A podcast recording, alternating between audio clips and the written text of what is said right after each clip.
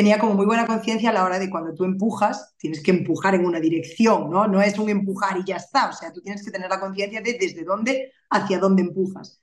Yo sí que tenía muy buena conciencia a la hora del empuje, porque era consciente de desde dónde lo hacía, era capaz de empezar a empujar desde la zona de la costilla y terminar empujando desde la zona del recto.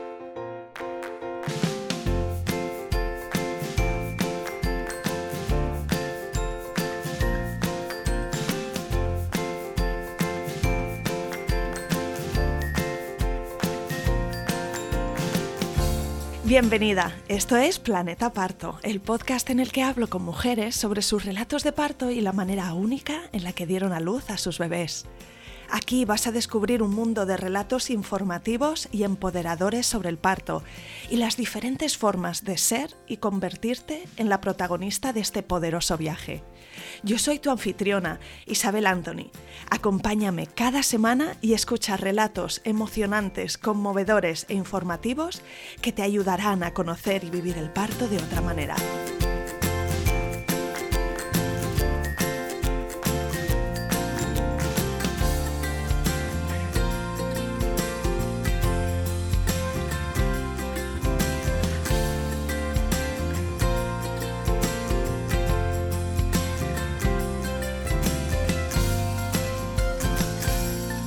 Bienvenida Marta y mil gracias por venir al podcast. Es un placer estar aquí y hacer un poco recuerdo ¿no? de, todo lo que, lo que he vivido en, en el embarazo y parto de mi, de mi primer hijo. Qué bien, pues eh, bueno, ahora me vas a contar toda tu, tu, historia remontándonos atrás en el tiempo, pero si te parece, ubícanos en quién es Marta, mm, de dónde eres, dónde vives, a qué te dedicas. Tengo 33 años, ahora mismo vivo, soy gallega, vivo en la capital, ¿vale? Vivo en Santiago de Compostela y trabajo en la industria farmacéutica. Mi peque, como te contaba, tiene 26 meses y nada, somos una familia de cinco porque estamos mi marido y yo, nuestro pequeño, un pequeño y dos pequeños de cuatro patas, un perro y un gato. O sea que somos como los Simpson en, en versión gallega. Bueno, enhorabuena. Te quedaste embarazada por tercera vez y este, e, este embarazo, las primeras semanas serían también de preocupación, ¿no? De incertidumbre, de no contar con que... Mm, de no saber, de, miedo absoluto, aunque es verdad que yo había hecho cambios, ¿no? Que podían ayudarme a que eso mejorara. A mí nada me daba la garantía, porque, o sea, nadie te da ninguna garantía y menos en medicina, pero me refiero, como no había un motivo específico, yo no era como que estaba, ah, no, como hice esto, seguro que ya ahora sí. De hecho, había ido, eh, tenía la cita con mi ginecóloga, con mi obstetra de siempre, en la semana 8, como siempre ponía, porque no quería ponerla antes, y había ido a la matrona por la seguridad social a hacerte la mítica, la primera analítica, bla, bla, bla, todas estas historias que ya me había hecho como tres, era la tercera vez, ¿no? Y recuerdo que la matrona, que en ese momento cambiaba un montón, no era la misma que me había atendido en otras ocasiones, ¿no? Em, me dijo, vale, eh, veo que, sabes, estás en un punto delicado, vamos a considerar tu embarazo como si fuese un embarazo de alto riesgo y voy a enviarte al hospital para que desde la seguridad social te monitoricen todo el embarazo. Y le dije, vale. Esta fue como mi primera casi y última consulta con la matrona, porque me derivó al, al hospital público y desde ahí me llevaron. Recuerdo que fui, esto era pandemia, o sea, esto fue en el 2021, no era lo más duro, pero seguíamos con muchas restricciones, no podías ir acompañado, todo el rato mascarilla, bueno, era un poco, estábamos todavía ahí con todo eso, ¿no? Eh, recuerdo que había ido al hospital, mi pareja me había acompañado, pero él no podía entrar a la consulta. Entonces recuerdo que entré, a la primera eco que hacías. A la primera, a la primera que hacía. Ahí estaba de seis semanas. A mí me daba pavor porque decía, vale, sé que son seis. Yo sabía exactamente los días que eran porque nuevamente me había quedado embarazada con un intento. Entonces, ¿sabes? Ese no era mi problema. Mi problema no era concebir, sino que era como mantenerlo, ¿no? Y mm, recuerdo entrar en esa consulta. Claro, la, la gine que me estaba atendiendo era la ginecóloga de la Seguridad Social, la obstetra. No tenía ni idea de, o sea, vale, lo veía, lo, había visto en mi historial, pero ella no me conocía, ¿no? O sea, a nivel empático, pues no te esperas lo mismo tampoco, yo no me lo esperaba, ¿no? Ella, me, eh, recuerdo que me hizo una eco vaginal, claro, en ese momento, y me dijo, mira, está ahí, está, eh, este es el latido, este tal. Y yo, en ese momento es que recuerdo que empecé a llorar, es que lo pienso ahora y digo, madre mía, empecé a llorar y me dijo, pero estás bien, no pasa nada. Y, luego la otra que estaba, estaba como una residente le dijo, bueno, es que esta chica le pasó esto, tal, y dijo, no te preocupes, viniste sola. Y le dije, no, está mi marido en la sala de espera. Y recuerdo que lo mandó pasar, él entró, o sea, descuadrado, porque claro, te mandan pasar y ella decía otra vez lo mismo, ¿sabes? ella, y te vio llorando y hasta que no lo desconsoladamente. y yo creo que él ahí, o sea, no sufrió un infarto de milagro porque dijo, madre mía. Y le dije que tiene latido. Y él me miraba como, ¿cómo? O sea, los dos que no nos lo creíamos. Fue como, joder, increíble, ¿sabes? Lo hemos, lo hemos como conseguido, ¿no? Por fin, después de haber pasado todo esto que no, no sabíamos muy bien. Ese para mí era siempre dicen que las embarazadas cuando tienen abortos o cuando tienen una pérdida gestacional tienen un anclaje muy fuerte a un momento, ¿no? Que suele ser cuando hay esa pérdida. Mi anclaje era ahí. O sea, yo sé que mi anclaje sigue siendo ahí, ¿no? Sé que eso en el momento en que tengo otro embarazo, mi anclaje va a ser ese, va a ser esa primera ecografía, va a ser ese latido. Después, en cuanto a en este embarazo, eh, no tenía ningún síntoma, ¿vale? En los anteriores, algo que no comenté, recuerdo el primer positivo, cuando te, cuando te había comentado me dolían muchísimo los pechos, eso fue lo que me hizo hacer el test, me encontraba tan mal, pero tan mal, que repito, o sea, mira que no me considero una persona, ¿sabes? Que jica ni que, ni que cualquier cosa me abata, y yo es que vivía con ganas de vomitar constantemente, o sea, era como, pero ¿cómo puedo yo tener ganas de vomitar todo el rato, o sea, desde que me levanto hasta que me acuesto? Y después es que paseaba al perro, recuerdo sacar al perro, y es que me arrastraba, o sea, decía, joder, es que me cuesta moverme 20 metros en línea recta. Decía, ¿cómo puedo estar tan cansada, no? Era como, Dios mío, ¿cómo puedo estar así? Y en esta ocasión no, no tuve. En los otros dos sí que no tuve absolutamente ningún síntoma del primer trimestre. Un poco de asco, me daba mucho asco el café, eso sí lo recuerdo, café que me encanta el café, me daba mucho asco el café, pero ya, o sea, fue como mi único síntoma, ¿no? Fuera de, de embarazo como tal. ¿Y te siguiste haciendo el seguimiento continuo con la seguridad social o combinabas también con la, con la privada? ¿Cómo progresó? Hice todo. De hecho, ahora lo pienso y digo, mi, pareja en ese momento me decía, me decía, Marta, se, te está yendo de las manos. Y era como, entre la ilusión de ser primeriza y un poco el miedo, que aunque es verdad que no era el mismo, porque no era para nada el mismo miedo, era como, bueno, déjame ver que todo esté bien, ¿no? Déjame ver que todo esté bien. Entonces, eh, me llevaban. Aparte tuve suerte porque justo mi obstetra, que era la que me llevaba en la, en la privada, era obstetra en la pública y salvo esa primera consulta que ella estaba saliente de guardia y no me la hizo, era mi obstetra en los dos lados. Entonces la veía constantemente, era la misma persona. Entonces lo que solía hacer ella era eh, compaginar unas pruebas con las otras para no estar como duplicando constantemente, ¿no? Ella decía, vale. Qué circunstancia tan excepcional, sí, sí, la misma.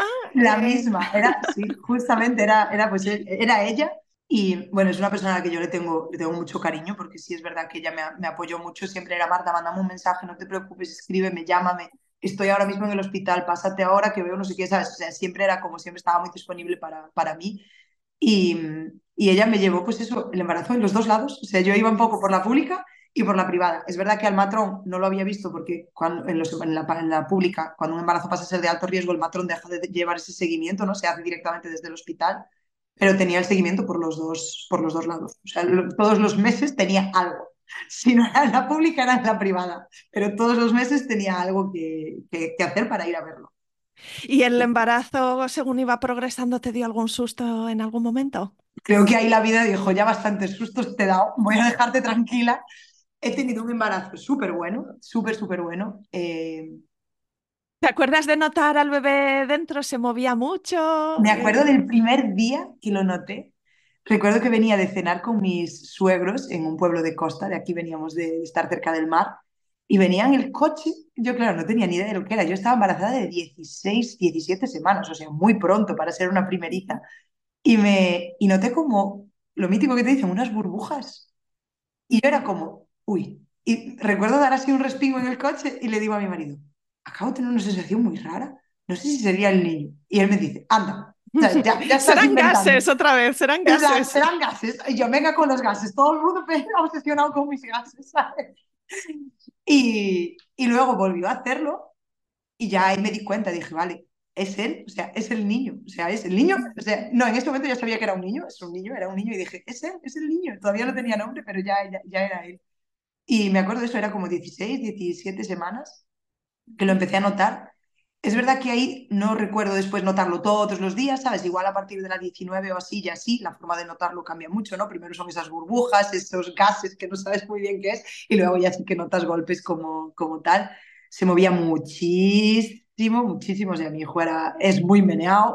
Quizá, era su forma también de darte tranquilidad, ¿no? De decirte, estoy aquí, estoy bien, nótame. Era total, o sea, total, total. Yo, de hecho, si había, si un día por lo que fuese estaba media hora sin notarlo, ya era como, uy, ya me sentaba en plan, a ver, ¿dónde estás? ¿Sabes? Déjame notarte, déjame ver dónde, dónde estás ahora. Sí, sí, súper, súper. Guay. Y Marta, en relación al parto, ¿qué tenías en mente? Eh, ¿El hospital público, el hospital privado? Eh, mira, la verdad, eh, es algo que si me vuelve a pasar, creo que tendría la misma duda. Eh, no tenía nada claro, barajaba las dos opciones, yo tenía seguro privado, con lo cual podría, eh, podía hacer uso del, privado, ¿no? Igualmente. Eh, hay una, un hándicap que hay en el hospital privado que está a 500 metros del otro, o sea, aquí están como muy cerca, ¿vale? En mi ciudad están como a dos minutos y en ambulancia deben de ser como 30 segundos, pero el hospital privado no tiene el servicio de UCI de neonatos. Entonces, eso a mí era algo que me echaba muy para atrás, porque decía, joder, no quiero yo pensar que voy a ir ahí porque si hay cualquier complicación, ¿no? Yo como siempre tenía todas las opciones en mente. Intentaba ser muy positiva y tal, pero decía Marta, paraja todas las opciones porque nunca sabes lo que va a pasar, ¿no? Entonces me gustaba mucho la opción de es un sitio más tranquilo, tienes una habitación para ti solo. En la pública, eh, el tema de compartir habitación a veces parece como que es como muy sibarita y para mí no es para nada eso, ¿no? Es simplemente que al final ni siquiera estás con una persona que está en tu mismo momento. Es igual la persona que tienes al lado ya ha dado a luz lo están viniendo a visitar eh, cinco parientes, ¿sabes? Entiéndeme, y tú estás en pleno proceso de dilatación diciendo, coño, ¿sabes? Quiero estar sola.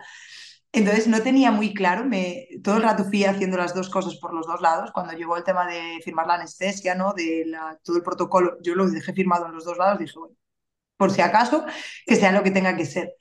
Y luego, una cosa que pensé que dije, eso era como mi, contra, ¿no? Del, privado era esa, que no tenía UCI de neonatos, y mi a favor del, del privado y en contra de la pública es que si por lo que fuera el niño se quedaba ingresado, tú en la privada te quedas con tu hijo y en la pública te vas a tu casa. Esto es así. Entonces, eh, el motivo por el que yo me decanté vino a raíz de eso y es ya, tiene más un poco que ver con cómo se desencadenó el, parto, ¿no? Eh, del, Cuéntame, sí. Sí, sí, ahora me cuentas cómo se desencadenó, pero háblame también un poco de la preparación que hiciste al parto, eh, dónde te informaste, si hiciste algún curso, leíste algún libro y qué preferencias desarrollaste. Vale, mira, eh, soy, una persona que me encanta informarme y formarme de todo, o sea, de absolutamente todo. Yo siempre digo, nadie se va a querer tanto ni preocupar tanto de mí misma como yo. O sea, me da igual lo que me digan, ¿sabes? Yo, aunque me digan algo, es como, vale, te creo, yo sé que tú me lo dices desde tu verdad, pero yo tengo como que encontrar mi verdad dentro de lo que hay, ¿no? Entonces leí muchísimo, leí muchísimo. He de decir que nunca jamás me ha dado miedo el parto. O sea, esto es algo muy raro porque todas las primerizas que conozco eran como, bueno, no, no tengo miedo, pero no. Y yo decía, no, es que yo quiero parir. O sea, yo decía, es que yo quiero parir. Te apetecía la experiencia, ¿no? La veías con muchísimas ganas. Era algo que decía, joder, yo tengo, ¿sabes? Me apetece. Yo decía, ¿por qué no voy a estar preparada? Yo estoy segura de que estoy preparada para parir. Confiaba mucho en mis habilidades como mamífera, ¿no? Decía, ¿por qué no? Luego es verdad que también intentaba tener en cuenta lo que, ¿sabes? Pues lo que podría escapar de mi control, ¿no? Cosas que alguna compañera ya escuché, estaba escuchando antes justo un podcast tuyo con alguien y decía, claro, pues si el niño viene de nalgas pues es algo que tú no puedes prever, por ejemplo, ¿no? O si de, repente tienes una placenta anterior, ¿sabes? O sea, son cosas que se escapan como de tu, de tu control, entonces tienes que tener la mente abierta. Pero yo, mi, si tuviese que decir, mi momento ideal sería eh, poder tener un parto vaginal respetado, o sea, un poco que fuese como yo quería, ¿no? Que yo me sintiese cómoda. Para mí el respetado es que yo me sienta cómoda con lo que me están haciendo con lo que yo estoy haciendo, no sentirme obligada por nadie a hacer algo, ¿no? Esa era para mí como mi máxima. Después también tuve un punto de decir, vale, mm, leí mucho sobre hipnoparto, eh, estuve escuchando mucho sobre eso, sobre la gestión del dolor, sobre el no ponerte el epidural. Claro, yo era algo que me llamaba la atención porque decía, jo, qué guay tendría que ser parir sin epidural, ¿sabes? Era como, tiene que ser súper empoderador. Conocí a una amiga que no por voluntad propia, sino por cómo se desencadenó su parto, eh, parió de forma, de forma natural, o sea, sin epidural ni nada. Y o sea, salvaje. O sea, es que lo recuerda como algo salvaje. Dices que nunca en mi vida me vi capaz de nada parecido, ¿no? Y tú sabiendo que, tienes un umbral del dolor alto, pues dirías, ah, posiblemente. Era algo que me llamaba mucho la atención, pero también tenía en cuenta una cosa, y era, si por cualquier motivo me tienen que inducir el parto, sé que me tienen que poner, o sea, sé que esa inducción, esa oxitocina no es algo fisiológico, mi cuerpo no va a saber tolerarlo, no va a generar las cascadas de hormonas que tiene que generar porque no es, no es mi oxitocina. Entonces estoy abierta a que si esto ocurre, me pongo el epidural y no pasa nada. No, no, no me lo tomaba como una derrota, ¿sabes? Si todo fuese natural y pudiese seguir su curso de forma natural, me encantaría el hecho de parir sin epidural, pero si no es así, para mí no es un fracaso. Para mí un fracaso sería sentir que hacían algo que yo no quería hacer pero si me siento respetada, me da igual desde el punto en el que sea, ¿no? Eso era un poco... Bueno, pues ahora sí, cuéntame últimos días antes de que se anunciara tu hijo, si eh, te dio señales o fue una cosa así sorprendente y repentina. Mira, como te decía, mi hijo se movía muchísimo, era muy, muy, muy movido. Eh, recuerdo que estaba embarazada de 35 más 6, 35 más 5, y un día por la noche estaba en, el sofá y recuerdo que la barriga se me, había puesto. Yo no, a todo esto yo siempre decía, yo no tengo contracciones, yo no identificaba qué eran las contracciones, a mí no me dolían. Entonces yo decía, me voy a poner de parto, o sea, yo mi cabeza era, me voy a poner de parto en la semana 42 y no voy a saber que me puse de parto. O sea, esto era lo que yo pensaba que iba a pasar, ¿sabes? En mi, en mi caso. Entonces recuerdo ese día como que tenía la tripa muy dura, tenía como unos dolores así en el bajo vientre, pero no era donde se me ponía la, la tripa dura, ¿no? Entonces era como, ¿esto eran contracciones? Y recuerdo decirle a mi marido, esto, ¿sabes? Yo no sé si esto son contracciones, si no. Y él recuerdo que me dijo que es como muy pausado, nada, le, ¿sabes? Es como la pausa en persona, en plan, no te preocupes, no pasa nada. Y recuerdo que me dijo, bueno, igual vamos al hospital. Miren, entonces, no vaya a ser, ¿sabes? Porque como ya dices, como el umbral que tiene, deja estar, igual se me pone parto en casa y no quiero saber nada. Y recuerdo que fuimos al, al hospital, eh, al, al, público, porque era la semana 36, no, no, 35 más algo, creo, no, no, llegaba a la 36. Eh, no tenía neonatos en el otro sitio, no tenía nada, entonces dije, vale, pues voy al público. ¿Sabes? Era, o sea, mi ambigüedad estaba ahí todo el rato, ¿eh? pues ahora voy al público, fui por urgencias al público, me habían hecho monitores, efectivamente tenía muchísimas contracciones, estaban borrando el cuello, eh, pero no, no, era trabajo de parto como tal. El cuello se estaba como borrando, pero no se estaba cortando, estaba perfectamente y tal. Me habían puesto como una medicación, o sea, no recuerdo exactamente cómo se llamaba, como para rebajar la intensidad de las contracciones, porque tenía como el útero irritable, le llamaban ellos, ¿no? Y esto pues era, recuerdo que, recuerdo que fue como un domingo, pues eso, estaba como de 35, no sé, más 6 o más 3, no me acuerdo, más o menos, la semana de 35 y me dijeron reposo. Y yo, vale.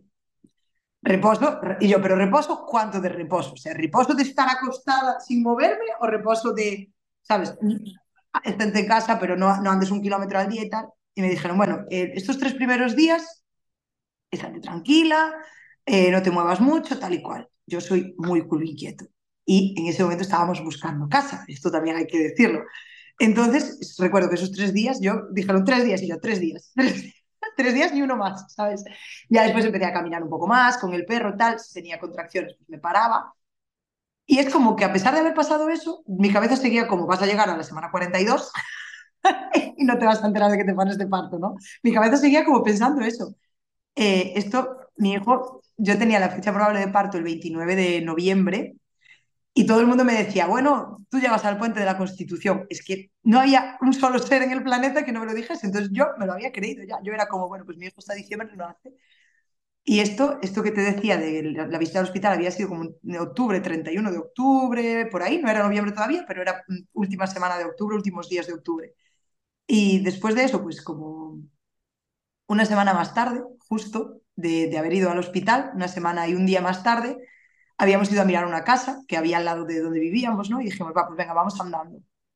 Fuimos andando, yo me encontraba bien, tenía un tremendo barrigón, pero me encontraba bien, tenía energía, me movía bien. Y fuimos andando y a la vuelta recuerdo que el niño me dio una patada, o sea, que me tuve que agarrar, ¿sabes? Que, me te dejó clavada en el sitio. me dejó sin aire, dije, joder, la madre del cordero, me dice, una contracción y yo, no, un patadón que me acaba de meter el niño que me ha dejado loca. Me, ¿sabes? Me estuve un rato quieta, tal, y conseguí que se cambiase un poco de postura, ¿sabes? Recuerdo agacharme en un banco, ponerme así como en cuadrupedia para dejarle espacio, ¿sabes? Que se recolocase otra vez. Y seguí como si nada pasara. Dije, bueno, pues ya está. Una noche bajé al perro, me hice mi caminata con el perro, yo como si nada. Aquí estaba de 37 más 1, o sea, había cumplido justo las semanas. Y esa noche, al llegar, bueno, después de ver la casa, de este evento de la patada, eh, llegué, paseamos al perro, volví para casa, mi marido estaba haciendo la cena, me senté en el sofá y estábamos cenando y recuerdo otra patada, otra patada en las costillas que me dejó otra vez sin aire y dije, joder, ¿sabes? O sea, me tuve que colocar, me coloqué boca arriba, me faltaba el aire, me tuve que colocar boca abajo otra vez y dije, jolín, ¿sabes? le toqué y le dije, hijo, ya, ¿sabes? O sea, cambia los pies de sitio porque es que me vas a fracturar una costilla. Y porque, nos quedan cinco semanas de convivencia. Y yo en mi cabeza, en mi cabeza es que no se estaba pasando en ningún momento que eso pudiese ser un preludio de algo. O sea, yo era como, ah, yo me queda un mes aquí y yo decía, hijo, me vas a partir una costilla antes de salir. Con eso, pues terminamos de cenar, tan tranquilos, me, fui para cama, o sea, yo estaba sentada, pues ahí ya no hice mucho más movimiento, ¿no? Estaba, en estaba cenando, luego fui al sofá, luego me fui a cama, pues o sea, el movimiento que hice fue del sofá a la cama, ¿no? Eh, y recuerdo a las 3 de la mañana, como todas las noches del Señor, me levantaba a hacer pis, y recuerdo que me incorporó en la cama y noto un chorro, y yo, coño, ¿me he hecho pis? O sea, en ese momento dije, ¿cómo es posible que me haya hecho pis? Y ya que me, quedo así en plan, a ver si esto no era pis. Y voy al baño de la habitación, veo que puedo hacer pis, o sea, veo que el pis sigue en su sitio porque tenía ganas de hacer pis y dije, vale, entonces a ver si he fisurado la bolsa. Todo lo que había leído era como, pongo una toalla en las braguitas para ver si es, si no es, porque yo en ese momento, claro, el zorro que noté fue por haber estado en posición horizontal, pero yo estaba en vertical y yo no notaba nada. Yo no notaba que goteara, no, notara, no notaba nada. Entonces dije, va, me voy a poner una toalla y a ver qué pasa. Me puse una toalla y como a las 5 de la mañana me desperté con contracciones, como un par de horas más tarde. Fui al baño, miro la toalla, veo que está mojada, veo que es líquido transparente, que no, o sea, no había más, ¿no? Y digo, vale, he roto, o sea, fue como, vale, he roto la bolsa, o sea, mi hijo en una de estas patadas de Jackie Chan ha fisurado la bolsa.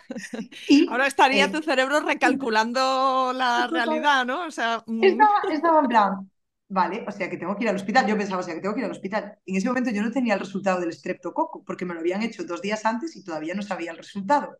Entonces el manejo, cuando no lo sabes, es como si fuese un estreptococo positivo.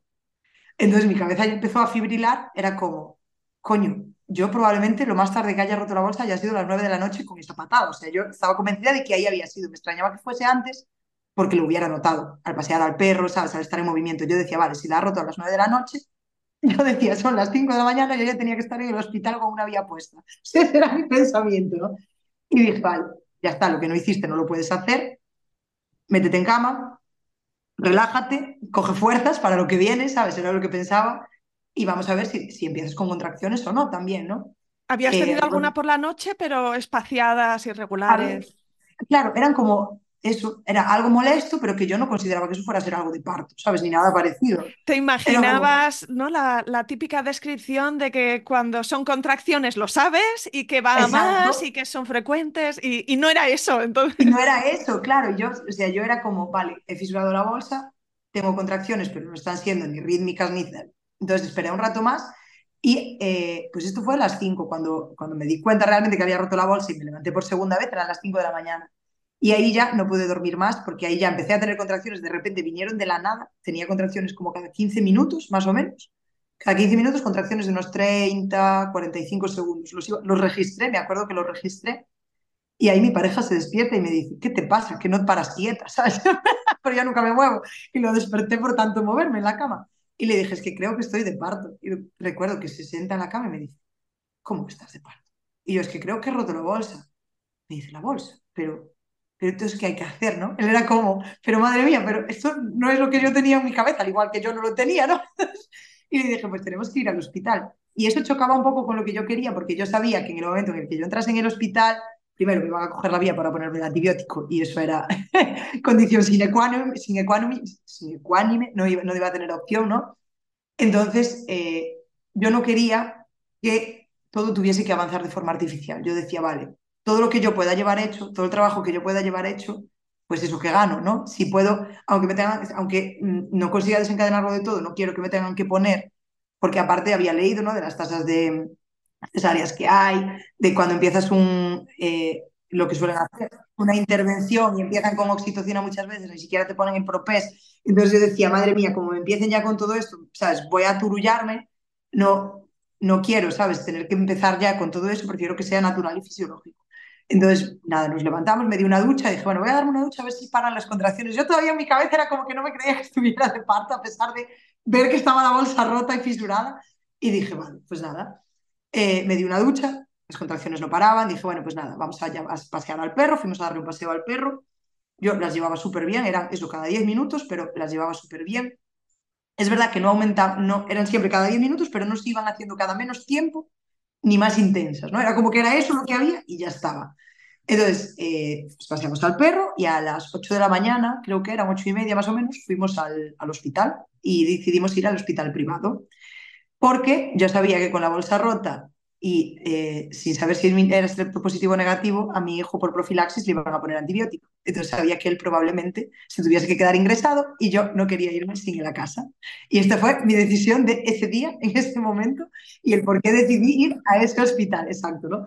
Entonces fui al, al hospital privado y recuerdo que llegué y le dije, creo que llegué aparte a, a, a obstetricia, donde voy siempre, y me dice, mira, tienes que ir por urgencias. Y yo, ah, que no es aquí, ¿sabes? Yo estaba más perdida que un pulpo en un garaje.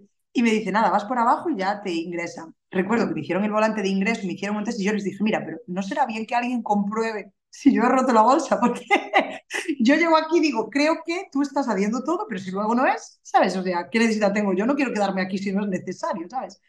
Eh, me subieron a la habitación, mi marido, eh, recuerdo, bueno, subió conmigo, luego él se fue a buscar las, las maletas, eh, me hicieron el test este para ver si era rotura de bolsa, ¿no? Para ver si había líquido amniótico y efectivamente era rotura de bolsa. Y me, me pusieron la vía, me pusieron el antibiótico y me preguntaron mis preferencias. Yo, la enfermera con la que estaba, la matrona con la que estaba, no había coincidido nunca. Y, y le dije, mira, yo quiero ver, quiero intentar que esto progrese de forma natural antes de tener que llegar a ninguna intervención. Entonces, me, una vez que terminó el gotero, me lo sacó, yo no eh, pude caminar, pude moverme, pedí la, pelota de pilates. Ahí las contracciones habían bajado un poco, no eran ya, ¿sabes?, tan rítmicas y conseguí que volviesen a ser cada 10 minutos, ¿no? O sea, yo dije, vale, pues nada, voy a tranquilizarme, voy a relajarme, voy a intentar moverme. Yo pensaba en intentar abrir ¿no? el canal del, del parto para que, para que el niño se pudiese encajar y pudiese salir. Hice como todos los movimientos que se me pasaron por mi mente y recuerdo que ahí, eh, casualidades de la vida, mi obstetra, que una vez más estaba presente, eh, estaba, o sea, estaba justo y vio que estaba ingresada y me dijo, Concho, porque lo había visto tres días antes, y me dice, pero ya estás de parto. Y le dije, sí. Le dije, eso parece. Y me dice, vale, nada, me preguntó, ¿no? Ya habíamos hablado más veces de lo que quería y me dijo, bueno, tú tómatelo con calma, no te preocupes, ¿sabes? Hay veces que cuando rompen la bolsa no va todo, ¿sabes? Lo rápido que nos gustaría, porque rompe la bolsa, pero igual tu cuerpo no estaba preparado para ponerse de parto, ¿no? no es tan acorde. Eh, y ella se fue, recuerdo que esto eran como las 11 de la mañana, más o menos, y a la una eh, volvió a verme, yo seguía igual, o sea, mis contracciones eran iguales, no eran ni más intensas, ni menos intensas, ni cada más tiempo, ni cada menos, era como se mantenían ahí y no había manera buena de que eso fuese a más, ¿no? Y a todas estas, Marta, tacto no te habían hecho porque estaba no. la, la, bolsa rota, por, por, proteger un poco la flora vaginal. Y entonces no. e ese conocimiento de progreso no lo tenías, estaba, ibas ahí a ciegas. Yo no tenía ningún conocimiento de progreso y eso era algo que me agobiaba un poco porque yo decía, yo voy a ser, aunque yo diga que no voy a querer saber, voy a querer saber, ¿sabes? O sea, porque me conozco. Pero es verdad que yo era como muy consciente de que eso no estaba progresando porque las contracciones no, iban más, no eran más fuertes, no eran cada menos tiempo. Entonces decía, yo creo que esto está como ahí, parado, ¿sabes? O sea, ni para adelante ni para atrás. Y ahí, eh, antes de que mi gine se fuera a comer, ¿no? Porque sabía que me iba a poner de parte y me dijo, voy a ir a comer, tengo consulta por la tarde, estaré por aquí. Y me dijo, ¿quieres que te haga un tacto y vea cómo estás? Y le dije, sí, sí, porque ya llevaba desde las 5 de la mañana, dije, venga, a ver si esto hizo algo, no hizo nada.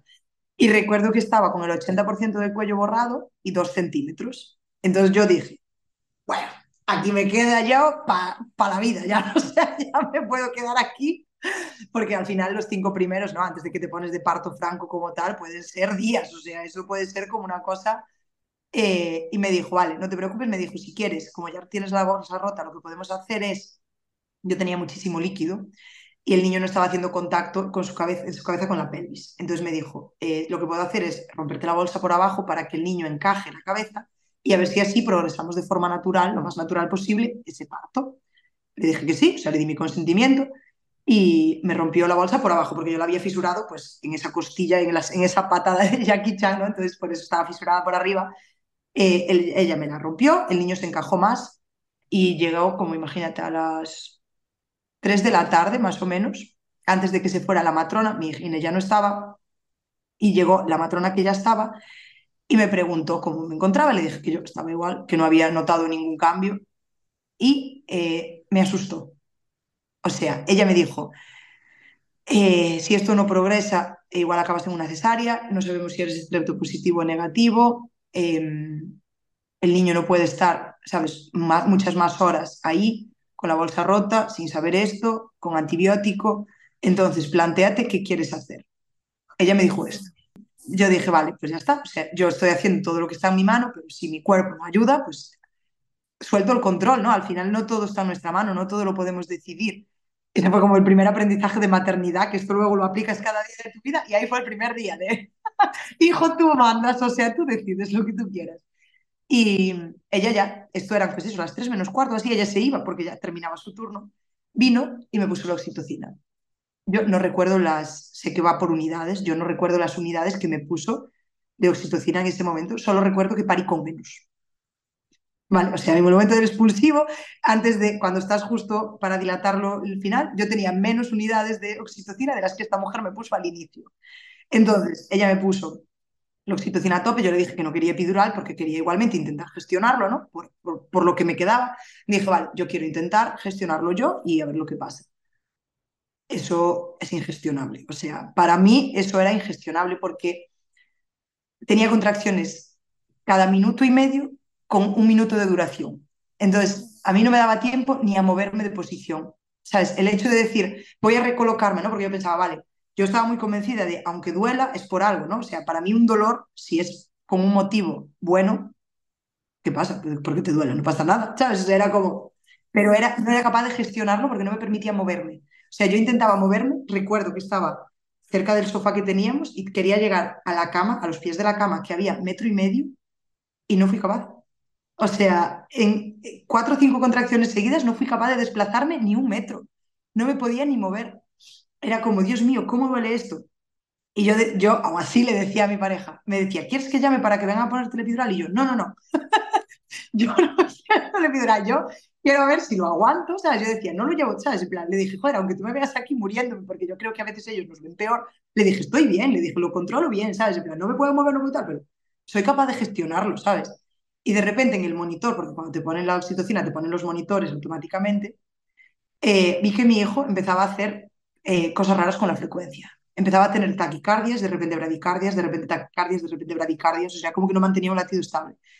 Y me puse súper nerviosa. O sea, ahí sí que ya me asusté de verdad, porque no era, no era mi dolor, no era un problema mío, era algo de mi hijo. Y dije, no, para mí lo primordial es que él esté bien, ¿sabes? O sea, yo lo que no quiero es que él lo pase mal y ahí ya había hecho el cambio de matrona. Llegó una matrona justo que yo conocía, que ya había llevado conmigo los otros legrados, ¿no? Y que había, bueno, tenía como muy buen rollo con ella y ella llegó eh, en ese momento y me dice, Marta, pero, o sea, yo estaba llorando a moco tendido y me dice, pero ¿por qué estás sufriendo? ¿Sabes? ¿Qué necesidad tienes de estar llorando? Por Le dije, es que no lloro por el dolor. O sea, yo era, era, como que no era capaz ni de explicarme, porque entre el dolor de las contracciones y la llorera que tenía, entonces mi marido le dijo, no, es que mira, pasa esto en el monitor eh, ella trabaja mano a mano con mi obstetra, entonces le mandó una foto y la obstetra vino a verme, directamente vino a verme y, me dijo, vale, no te preocupes, me dice, la mayor parte son ascensos, que es algo típico, cuando tienen contracciones los niños les sube mucho la frecuencia y ella me dijo, las pequeñas bradicardias que puede hacer puede ser como de recuperación de esos ascensos, no te preocupes, no pasa nada, todo está bien. Vale, esto eran igual, pues las, no sé, tres y media, igual llevaba menos de una hora con la oxitocina puesta. Aguanté como 40 minutos más o 45 minutos más, volvió la matrona, pero al final me estaban viendo todo el rato, ¿no? Venían a verme, porque como me conocían, era como, ¿qué tal estás? ¿Cómo lo llevas? Y, y, le dije, bueno, ¿sabes? Yo no podía sentarme, no podía estar quieta porque me dolía tanto que era como, bueno, lo llevo con dignidad, ¿no? Un poco. y, y me dice, eh, mira, vamos a, irnos con el anestesista a un quirófano. Yo no sé lo que voy a tardar. Te lo digo por si quieres ponértela. Me decía, yo no sé, ¿sabes? Te doy la opción, pero quiero que sepas que igual si tú en media hora nos llamas, el anestesista no está disponible. Entonces en ese momento dije, vale, no, pues que me la pongan, porque, ¿sabes? Yo no sé cómo va a progresar esto, sé que ahora mismo lo gestiono, pero estoy con oxitocina sintética. Entonces, llega un punto en el que no soy capaz de gestionarlo. Me estaba doliendo de cojones, o sea, esa es la realidad, ¿no? No es que estuviera yo allí en plan, ¿sabes? Súper happy. Eh, eh, ah, bueno, todo esto algo que no dije, cuando llegó esta matrona me bajó la dosis de oxitocina. Me dijo, madre mía, ¿quién te puso esta dosis tan alta? Y le dije, pues la que te dio el relevo, ¿sabes? Y me dices que no me extraña que te estés retorciendo, es que te la puso muy alta. Entonces ella me bajó la dosis, yo las toleraba mucho más y cuando vino, me la sacó para cuando vino el anestesista, porque en ese momento si no, no yo no podía estar quieta, ¿no? Porque eran totalmente inducidas. Eh, me puso la epidural, creo que he de decir que le tenía más miedo al epidural que a todo lo demás, pero fue súper bien. Aparte era el anestesista con el que yo había hecho el consentimiento informado y le dije, porque me acordaba, yo sufro de cefaleas y él me dijo que la complicación más habitual era hacer una punción húmeda, que al día siguiente la madre tuviese muchas jaquecas, no hay mucha cefalea. Y recuerdo decirle, me acuerdo de tu cara, me acuerdo que me dijiste esto, por Dios, ¿sabes? Pínchame bien, porque no quiero tener que estar el primer día de vida de mi hijo tirada en una cama. Y el tío es que recuerdo que se empezó a reír y me dice, qué memoria. Y le dije, es que eso te juro que me había dejado marcada, es decir, por Dios, ¿sabes? No, no me pinches mal, prefiero parir a pelo que estar mañana jodida con dolor de cabeza. Y mm, me puse el epidural, esto eran, igual eran pues ahí las 5 de la tarde, más o menos. A mí no me habían hecho todavía ningún tacto. Y cuando ahí me habían bajado la oxitocina, me bajaron las contracciones. O sea, mi cuerpo no se estaba poniendo de parto. Esa era la realidad. Si tenía oxitocina, tenía contracciones. En el momento en el que me eliminaba la oxitocina, se me iban las contracciones. Entonces eh, yo pedí que me pusieran la epidural, la walking epidural, o sea, la epidural más baja. Yo quería tener, quería tener movilidad, quería moverme, quería sentir, ¿no? No quería eh, estar allí prostrada y que eso no fuera algo mío. Entonces em, pedí eso, me pusieron una dosis súper bajita. Yo en todo momento sentía las piernas, las podía mover, ¿sabes? No tuve ningún bloqueo en ningún nervio, nada. O sea, todo fue súper bien con eso. Y mm, ahí pues recuerdo que vino la gine, pues después de la epidural, y me dijo, te hago otro tacto para ver si has evolucionado algo con la oxitocina. Y le dije, vale. Y estaba de 3 centímetros y, el cuello borrado al 100. Un centímetro. Y dije, joder, o sea, todo lo que he sufrido con esta oxitocina y no me ha servido. O sea, mi cuerpo no está, ¿sabes? Era como que mi cuerpo no estaba acompañando, no era el momento. Mi hijo había decidido que quería nacer, pero mi cuerpo no estaba ayudándole, ¿no? Y, me dijo, bueno, no te preocupes, vamos a, eh, ¿sabes? Intenta moverte pues lo que puedas, dentro de que tienes el epidural, que tienes todos los monitores, ¿no? Pues intenta no estar quieta, ayuda a, a, facilitar el canal del parto y tal. Y esto yo dije, bueno, pues nada, nos va a dar aquí, esto era el día 9 de noviembre, y yo dije, nos va a dar aquí el día 12, ¿sabes?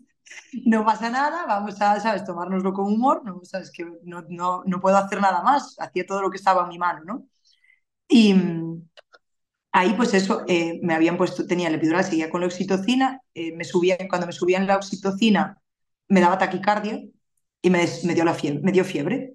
O sea, es algo muy común con la epidural, por ejemplo, me subía la temperatura, no era una fiebre loca, pero sí que estaba como en 38 o así. Mi, yo no tenía sensación de fiebre, o sea, no es esta fiebre cuando incubas algo que tú notas eso, ¿no? No, o sea, tenía la temperatura muy alta, pero yo no tenía esa sensación de mal cuerpo, ¿no?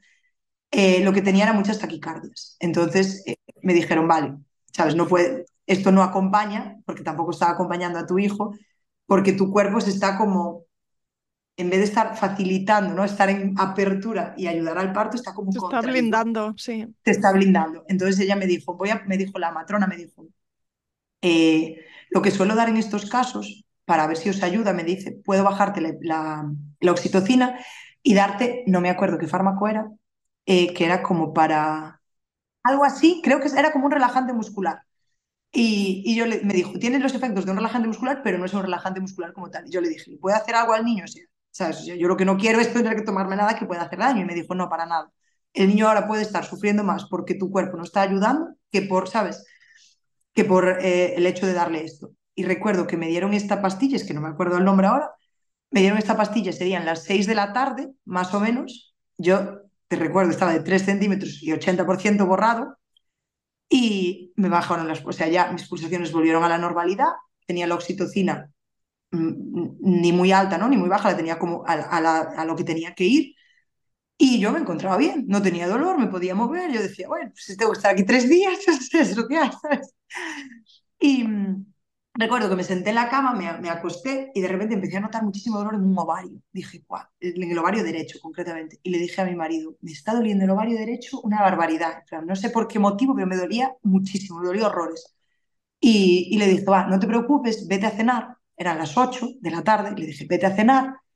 Y total, ¿sabes? O sea, ya, qué más total. Y me, y me dije, vale. Entonces justo se encontró con los tetra de camino que venía a verme y volvió a la habitación. Me dijo, bueno, ya, espero a que te vea a ver qué te dice. Me explora y me dice, estás en completa. Y yo dije, ¿cómo?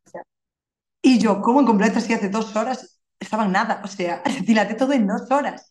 Y me dice, estás incompleta. Y le dice, tú no te vayas, ¿sabes? Cambio de planes. perder el nacimiento de tu hijo, no te vayas, ¿no? Qué importante esto también, el, el, el, el, saber que no todos los casos se puede hacer un cálculo de progreso por hora, ¿no? Que, que hay una irregularidad tan, tan, grande. Puede haber un estándar, pero hay tantas excepciones y de tantos tipos distintos. Vaya caso, o sea, dos horas. Total. En dos horas, es que yo decía, yo lo que le decía a mi pareja es siempre le decía, cariño, los cinco primeros centímetros, no se sabe, luego se calcula siempre el de un centímetro por hora, ¿no? De los cinco a los diez, es como lo que hay en... Pero los cinco primeros, digo, es que hijo, es que igual estoy aquí tres días, ¿sabes? Es que no, no depende de mí. Entonces él ya estaba como mentalizado de, bueno, me voy a dormir aquí en el sofá cama este que tenemos aquí tres días, no pasa nada, ¿no? Y fue una sorpresa mayúscula. El dolor que tenía era el niño encajado totalmente intentando hacer fuerza para salir. Eso era mi dolor de ovario, lo que yo identificaba como un dolor de ovario, era la cabeza del niño totalmente encajada. Me imagino que en ese momento tu cerebro haría ahí un clac de, vale, mm, tengo que cambiar los engranajes, ahora toca expulsivo. Era como, yo decía, madre mía, yo tenía muchísimas ganas, lo recuerdo como tenía muchísimas ganas de parir. Ese momento del expulsivo, mi pareja siempre me decía, estoy seguro, me decía, conociéndote, estoy segura de que en tres empujones lo sacas. ¿no? Yo decía, cállate, anda, deja de tener esa confianza en mí, ¿sabes? Porque al final no depende de ti, ¿no? Yo es verdad que eh, había hecho muchísimos hipopresivos a lo largo de mi vida, mucha respiración abdominal, mucha respiración... Em, sí. Eh, tenías buena conciencia corporal y exacto, mucha exacto, mucha respiración eh, costal. Entonces tenía como muy buena conciencia a la hora de cuando tú empujas, tienes que empujar en una dirección, ¿no? No es un empujar y ya está. O sea, tú tienes que tener la conciencia de desde dónde hacia dónde empujas yo sí que tenía muy buena conciencia a la hora del empuje, porque era consciente de, desde dónde lo hacía, era capaz de empezar a empujar desde la zona de la costilla y terminar empujando desde la zona del recto, ¿no? Entonces, era como muy consciente de eso. Recuerdo que la Gine, después de esto, me dice, a ver, haz un par de pujos, porque ella estaba pasando consulta abajo a todo esto, eran las 8, ella tenía su última consulta. Y, me dijo, haz un par de pujos y vamos a ver cómo, cómo empujas. Hice un par de pujos en la cama y me dice, vale, no empujes más vamos a paritorio, o sea, literalmente me dijo, vamos a bajar a partos, voy a llamar a la matrona y ya eh, que cambien a tu pareja y que, que, que, baje contigo, ¿no? Ahí lo cambiaron, le dieron el gorrito, le dieron toda la historia, a mí me cambiaron, bueno, me cambié de camilla porque me podía mover, ¿no? Me cambié de camilla y recuerdo que la matrona eh, dijo, voy a buscar a un celador eh, y yo le dije, si me viene alguna contracción, empujo. ¿Sabes? Porque yo ya decía, yo ya no sé si tengo que empujar. Y me dijo, sí, sí, tú si te viene alguna contracción, tú empuja. Y yo, vale pues igual empuje como, creo que tuve tres contracciones en la, en, arriba en la habitación, que fueron como las tres veces que empujé. luego vino el celador, eh, mi pareja bajó como en un ascensor con la matrona y con la gine, y yo bajé como en otro ascensor, con la camilla. Y cuando llegué al paritorio ya estaba mi pareja con cara de expectación absoluta, de Dios mío, ya estamos aquí, yo pensaba que esto iba a llegar dentro de tres días. me cambiaron al, al potro me dieron, la gine me dio la opción, me dijo, ¿quieres quedarte en esta camilla o quieres ponerte en el potro? Y le dije, ¿qué, o sea, ¿qué va a ser más cómodo para mí? Porque al final la posición horizontal, cómoda, cómoda no es, ¿no? Entonces ella me decía, hombre, en el potro siempre te puedes agarrar y siempre te deja hacer como más fuerza, ¿no? Para, para empujar. Me cambié al potro eh, yo sé que hay gente que le atan las piernas y estas cosas, a mí no me lo hicieron en ningún momento, no, yo no, no sentí en ningún momento que alguien estuviera violentando lo que yo quería, ¿no? yo me sentía muy libre, sentía que yo estaba tomando esas decisiones y mm, ella sabía que yo no quería eh, que me hiciera episiotomía, ¿vale? salvo que estuviese muy justificado, pues si ella tuviese que usar una ventosa y no pudiese ser sin usar, o sea, no pudiese acceder a la cabeza del niño sin cortar, si no, no la quería, prefería desgarrar. Eh, me dijo que tenía una dilatación muy buena, que tenía un canal del parto, o sea, un espacio como no perfecto para salir y que no iba a tocar absolutamente nada. Empujé literalmente dos veces, o sea, tuve dos contracciones en el paritorio y mi hijo nació. O sea, fue, yo no me lo creía. De hecho, es que me acuerdo perfectamente, empujé una vez, esto lo digo así como porque fue tan rápido que es como que no me da tiempo de integrar todo lo que pasó. Pero en realidad, eh, cuando me, senté, me vino la primera contracción, empujé y ella me decía, lo estás haciendo súper bien. Si sigues así, es que lo vas a sacar en dos empujones. Me dijo, ¿quieres el espejo? Y le dije, sí. Me puso el espejo y yo veía la cabeza, o sea, veía como que todo esto, ¿sabes? La parte, la, parte de la corona de la cabeza estaba ya ahí. Y, y, me dijo, con dos empujones lo sacas. Y yo pensaba... Que era decir... Esto es lo que le dicen a todo el mundo que no va a salir en dos empujones, ¿no? O sea, era mi pensamiento. Eh, recuerdo, pues, cuando vino la siguiente contracción, ser, intentar, porque muchas veces lo que nos pasa es, empuja con todas tus fuerzas, ¿no? Lo que te dicen. Yo no lo intentaba hacer así. Yo intentaba ser consciente desde dónde estaba empujando, porque si empujaba con todas mis fuerzas, pero empujaba mal, no me iba a servir de nada, porque me iba a gastar para nada, ¿no? Entonces intenté hacer como esa conciencia de desde dónde estoy empujando para sacarlo. Recuerdo empujar esta vez y me dijo, en la siguiente sale. Yo lo mismo, me está mintiendo, ¿sabes? Yo estoy haciendo aquí lo mejor que puedo, ella me da ánimos, muy bien, lo entiendo. En la siguiente volví a empujar y recuerdo que me dijo, eh, para, para, para, para, ¿no? En plan, y la matrona me había dicho, respira, porque siempre te dicen que para no desgarrarte, ¿no? Cuando van a salir los hombros, que empieces como a respirar rápido por la boca para que tu cuerpo deje de, de, empujar, ¿no? Fisiológicamente. Entonces recuerdo que empecé, y, le dije, pero no empujo más. Y me dice, pero ¿me quieres dejar trabajar un poco? Es que me acuerdo perfectamente de la frase de la Gine, que me dijo, déjame trabajar un poco. Y de repente ya lo sacan. Y yo es que, yo no me había dado tiempo ni a, yo no, no, era consciente, o sea, yo sí lo notaba, sí notaba que él estaba bajando, pero no había notado, o sea, no era consciente de que su cabeza estaba fuera, yo no era consciente de que realmente ya estaba el niño fuera, ¿sabes? Era como, cuando ella me dijo eso y lo saca, yo, yo te lo juro, o sea, estaba que no me lo este bebé? No me lo creía, era como. mío? Pero ya está. O sea, es que recuerdo que le dije, pero ya está. Y se ríe y me dice, ya está. Mi hijo nació a las 20 y 29 de la noche. O sea, en menos de media hora, desde que me dijeron que estaban completos hasta que él nació. Yo es que no empujé nada. De hecho, al celador le dijeron, no te vayas porque la vas a subir ya, ¿sabes? Y el tío volvió a pasar y dice, ah, que ya estás. Pues era verdad que te iba a volver a subir, que ya no me voy. Fue como, todo el mundo se sorprendió un montón, ¿no? Porque decían, joder, una primeriza no es habitual que tenga un expulsivo tan rápido. Que sea, ¿sabes? Que sea algo ya de tan, tan rápido. Me lo pusieron en el piel con piel, yo le pedí que, que bueno, el pinzamiento eh, fisiológico de cordón, ¿no? Me lo pusieron encima, él seguía con el cordón, él ya, cuando lo sacaron y yo lo vi ahí con esa cabeza tan triangular, que recuerdo que me impactó muchísimo, mi pareja estaba súper impactada, era como, madre mía, él, claro, había estado totalmente encajado muchísimas horas ¿sabes? Mi cuerpo no le acompañaba, pero él quería nacer. Entonces tenía la cabeza totalmente deformada. Recuerdo que eso me había llamado muchísimo la atención y él ya, en cuanto lo sacaron, empezó a llorar, ¿sabes? Automáticamente empezó a llorar, me lo pusieron encima, la pediatra vino a hacerle el test de Apgar, ya se lo hizo encima mía, eh, lo tuve piel con piel, le cortaron el cordón, me enseñaron la placenta, eh, tengo, o sea, es que fue todo tan rápido que te juro que a veces me cuesta como integrar todo lo que ha pasado, porque digo, guau, es que fue tan rápido todo. Sí, sí, sí. Es que hay como una disociación entre el tiempo y el espacio, ¿no? Y lo que y lo que imaginamos que van a ser las diferentes fases, cuánto van a durar, cómo las vamos a notar y luego lo que ocurre. Y entonces el cerebro está haciendo un ejercicio de, de, catch up, ¿no? Como de ponerse al día y de... Mm, mm, mm, Total. ¿Dónde es que era, eso. era, como, era como si lo estuviera viendo y fuera otra persona, ¿sabes? Era, me costaba muchísimo ser consciente de que todo eso me había pasado a mí, ¿sabes? Era como, madre mía, pero ya he parido, ¿sabes? Era como, yo hace 12 horas pensaba que iba a llegar al 5 de diciembre y estoy aquí que ya he parido, ¿sabes? Entonces, era como que no me lo creía. El, el niño, bueno, eh, estuvo, estuvimos haciendo piel con piel en el, en el paritorio. Luego la gine me dijo, mira, estás perfecta, no te tengo que dar puntos, no te tengo que dar absolutamente nada. Tienes el perine íntegro, o sea, no, nada, es que fue... ¿Cuánto pesó tu hijo al nacer? Eh, pesó 3 kilos 55 gramos. Mm, con 37 semanas estaba ya con 37, madurito. Estaba, sí, sí, porque era 37 más 2. Y midió 49 y medio. O sea, era un niño de percentil medio, pero en la semana 37. Igual en la 40 no hubiera sido tan fácil, ya lo pienso. Igual en la 40 no hubiera empujado tan bien. Eh, nada, él estuvimos, estuvimos haciendo piel con piel. Yo tenía claro que quería darle el pecho. O sea, de las muchas cosas que había leído durante el, el, embarazo era que yo iba a dar el pecho y cuando todo el mundo me decía, bueno, será si puedes, y decía, no, no, es que sé que voy a poder. O sea, no tengo ninguna Encontraré duda la manera. Voy a poder hacer, ¿sabes? Era como sabiendo que la gente que cree que no puede es porque no sabe, ¿cómo no voy a poder, no? Entonces, eh, recuerdo que ahí, eh, se lo, bueno, mi marido se lo llevó, él haciendo piel con piel, para que lo pesaran, para que terminaran con todo eso, y eh, él lo subió a la habitación haciendo piel con piel con él en el colo y a mí me subieron en la, en la camilla, claro, todavía estaba con el efecto del epidural, no podía dedicarme ¿no? a, moverme por todo el hospital.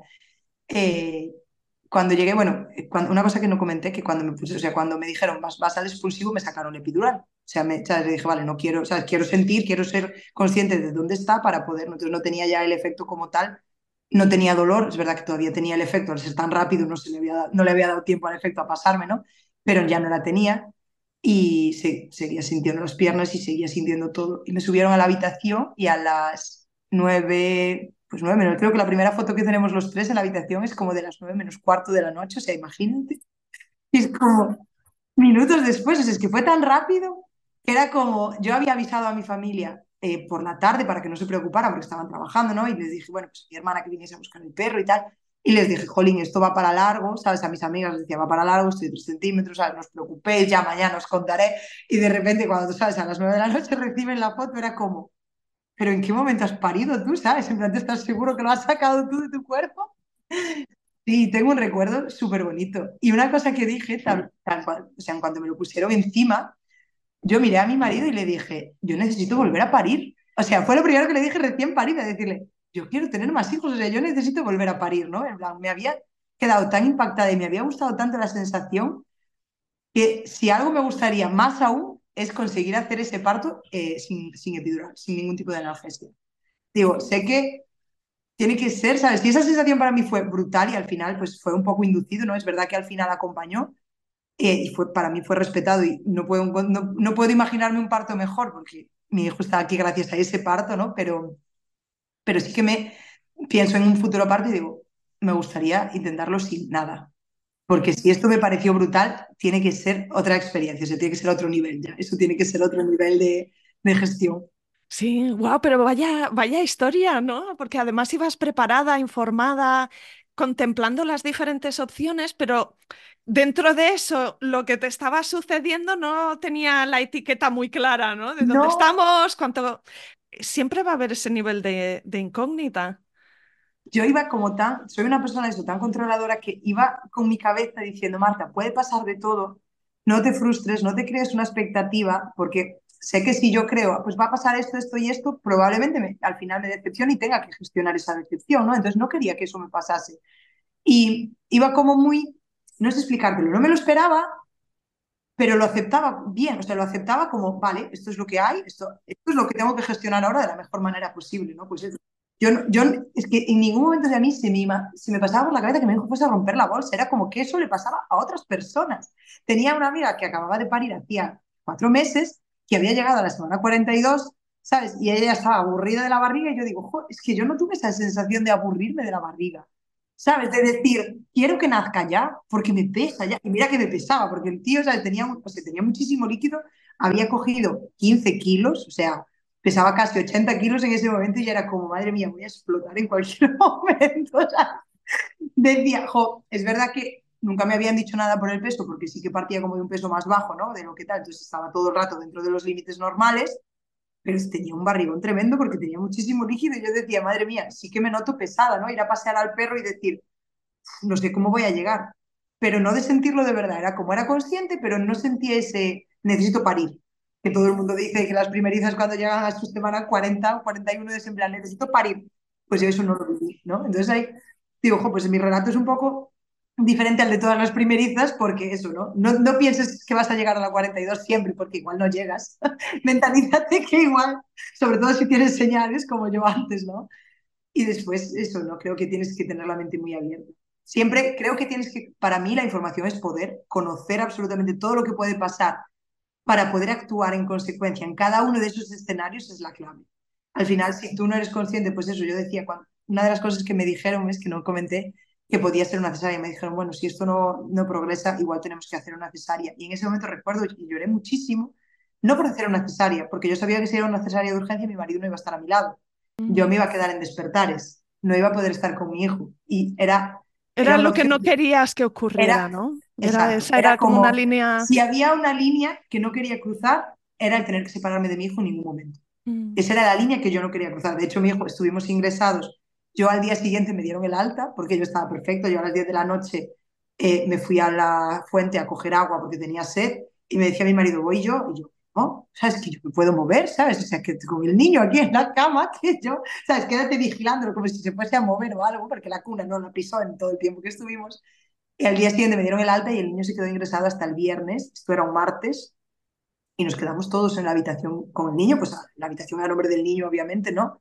Y, nos quedamos todos ahí y el niño ni un solo día pisó la cuna, o sea, ni un día, o sea, no en brazos todo el rato, dormía en cama la primera noche, a pesar de que estaba cansada, no fui capaz de dormir nada, o sea, nada es nada, yo estaba todo el rato pendiente de que se enganchase al pecho, ¿no? En plan, recuerdo ponérmelo, ponérmelo encima, esa sensación de que repta, ¿no? De que busca, eh, se enganchó súper bien, recuerdo que se había enganchado súper bien al, al, pezón, luego había un pecho que le costaba más que el otro.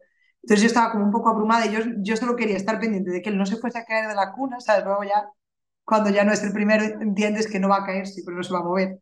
Pero yo era como, no quiero que se me caiga de la cama, entonces dormí con él, no dormí nada. Mi pareja recuerdo que se despertaba igual cada hora, ¿sabes? En plan, ¿estáis bien? Y yo siempre le contestaba, me decía, ¿pero por qué estás despierta? Y yo, no soy capaz de dormir, no era capaz de dormir nada. Era como las hormonas. Exacto, un, un, subidón, ¿no? Como esa, Total. esa adrenalina que te despierta eh, en, en, momentos de mucha intensidad. Total, estaba totalmente eh, obnubilada. Era como que no, es que aunque quisiera, yo lo intentaba y cerraba los ojos y decía, Marta, descansa, porque jolín, ¿sabes? necesitas descansar, llevas muchas horas despierta esto ha sido un proceso, yo lo racionalizaba todo. claro, pero es verdad que, mirando tu historia llevabas todo ese día como con un nivel de, positividad, de energía, ¿no? De crear y gestionar tu nivel de energía para estar disponible para aquello que estaba ocurriendo sin saber cuánto iba a durar. Pues claro, eh, eh, químicamente tenemos ahí un, mix, ¿no? Y, y, encima tienes un bebé que tu experiencia al verlo debió ser de un amor, ¿no? que otra vez es una pues experiencia química flipante. Total, es que yo, sabía que estaba totalmente eh, embriagada de hormonas, o sea, era plenamente consciente de que mis hormonas estaban totalmente locas. Yo era, de verdad, como que todavía no me lo creía. O sea, yo creo que el expulsivo tan rápido me hizo tardar un rato en ser consciente, ¿sabes? Porque lo miraba y decía, madre mía, pero es que si te he parido yo, ¿sabes? has salido de dentro de mi barriga y yo como no, no me lo creía, era todo el rato una... Sí, sí. Es, que eso en cualquier caso es muy loco, ¿no? De decir, es que hace nada estabas dentro de mí y ahora estás fuera. ¡Qué fuerte! Total. Y yo de esta manera.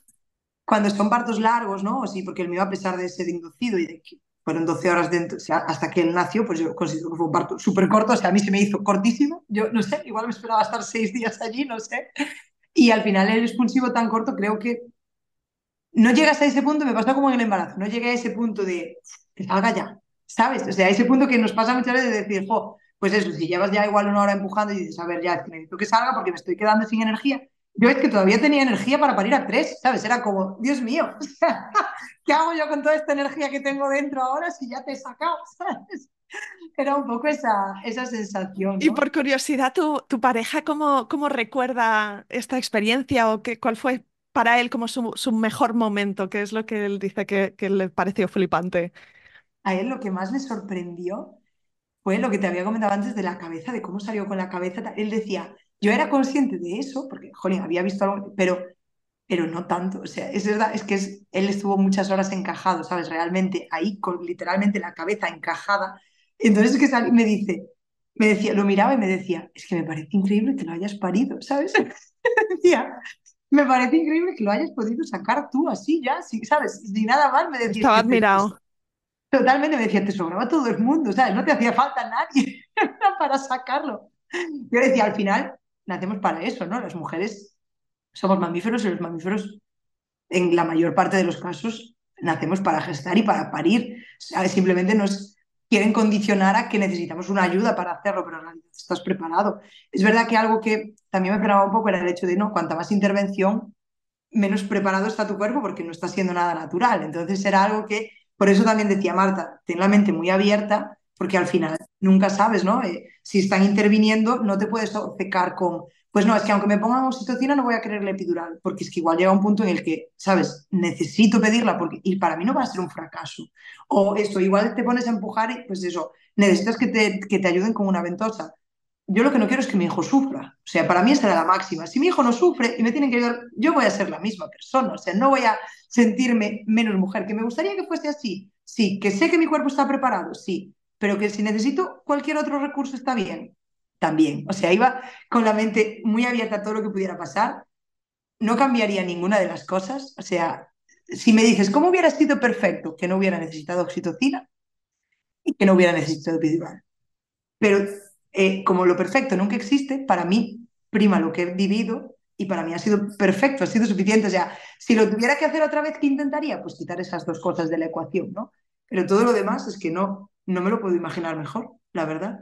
Y Marta, ¿te sientes orgullosa de cómo fuiste tú en tu parto? Sí, me siento orgullosa porque creo que las cosas que tenía claras ni siquiera las tuve que repetir. Era como, tengo una personalidad bastante fuerte, es verdad que mi obstetra ya me conocía de hacía muchos años, ella ya me conoce, ya sabe que si digo las cosas una vez es, lo que hay, o sea, ya está, ¿sabes? No, no considero que por repetirlas más tengan más fuerza o más valor, entonces ella sabía muy bien lo que yo quería, la matrona al final que acompañó mi parto también la conocía de hacía muchos años, ella, ella de hecho me había dicho, bueno, tú verás si quieres que te atienda yo el parto o no, porque ya a las 10 se iba.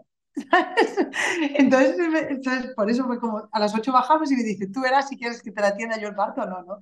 Ellas eran muy conscientes de lo que quería, yo soy una persona, me considero bastante flexible, ¿no? Soy digo, vale, tengo esta idea, pero no soy una kamikaze. Si tú me dices y me respaldas con argumentos necesarios el porque hay que hacer otra cosa, yo lo acepto, no pasa nada, ¿sabes? Entonces tampoco ellas me pelearon nada, ¿sabes? Me refiero, yo sabía, pues eso, lo que más me preocupaba era el tema del expulsivo, eso, que no me hicieran ningún corte, que intentar no necesitar ayuda, ¿no? Intentar toda esa parte, yo llevaba mi trabajo previo, mi trabajo de conocimiento, de verdad animo a todas las mujeres a que se conozcan muchas veces no sabemos empujar. Te dicen, empuja como para hacer caca. Y a mí cuando alguien dice eso, digo, tú no has empujado en tu vida, ni para parir, ni para hacer caca, porque es que no tiene nada que ver. O sea, creo, animo a todas las personas a conocer ese, ese cuerpo, a conocer esa manera de respirar, esa manera de empujar, porque si tú eres consciente, es que de verdad va solo. O sea, yo estoy convencida de que mi expulsivo fue muy rápido, aparte de que porque mi hijo estaba encajado, no estaba en posterior, de que todo estaba bien, pero hay veces que todo está bien y el parto no avanza y es porque tú te estás desgastando donde no es. Entonces animo a todas las mujeres que les tenga que pasar o que quieran ser madres, incluso y que escuchen esto, aunque no estén embarazadas, porque embarazada es más difícil tener esa conciencia, ¿no? porque la musculatura se debilita mucho, porque al final está muy estirada. A, a, ser consciente de todo eso, a ser consciente de la respiración, de cómo empujas, a ponerte delante de un espejo y ver, ¿sabes? Si yo ahora hago fuerza en la barriga, ¿desde dónde estoy empujando? ¿Desde la costilla, desde el abdomen, desde el recto? porque mi experiencia ha sido espectacular, o sea, no, no podría definirlo de otra manera, mi expulsivo ha sido eh, eh, ideal, o sea, es que no podría decirlo, mi expulsivo es que no podría ser más ideal, es que qué más le puedo pedir, ¿sabes? es que no puedo pedir absolutamente nada. Digo, habiéndolo sabido me lo hubiera sacado yo, ¿sabes? También directamente. Ni siquiera estaba eso en una posición como muy cómoda, ¿no? Porque al final en horizontal no estás en una posición súper cómoda, pero, para mí eh, no, no, me resultaba difícil, ¿sabes? Es verdad que el potro para eso te ayuda, el poder hacer fuerza con las manos te ayuda a, a, no tener que desgastar tus energías haciendo este gesto, ¿no? Pero, pero bueno, para mí ha sido espectacular. Me gustaría que mi hijo en algún momento pueda escuchar esto el día que él igual quiera tener hijos, pues su mujer, ¿no? O lo que sea, que, que diga, joder, pues sí que se, ¿sabes? se puede hacer, se puede hacer de otra manera no es todo lo que me han contado, espero ya que para ese momento ¿no? el mundo haya cambiado mucho y pues todo lo que hay de violencia obstétrica, toda esa parte, ¿no? que ya esté como muy olvidada, que sea como lo que ahora vemos de hace 40 años, de antes, pues que sea un poco así, ¿no? pero que vea que, como mujer que tienes ese poder, que es algo que va innato a ti y, y que lo tienes que aprovechar si, si quieres ser madre. ¿no?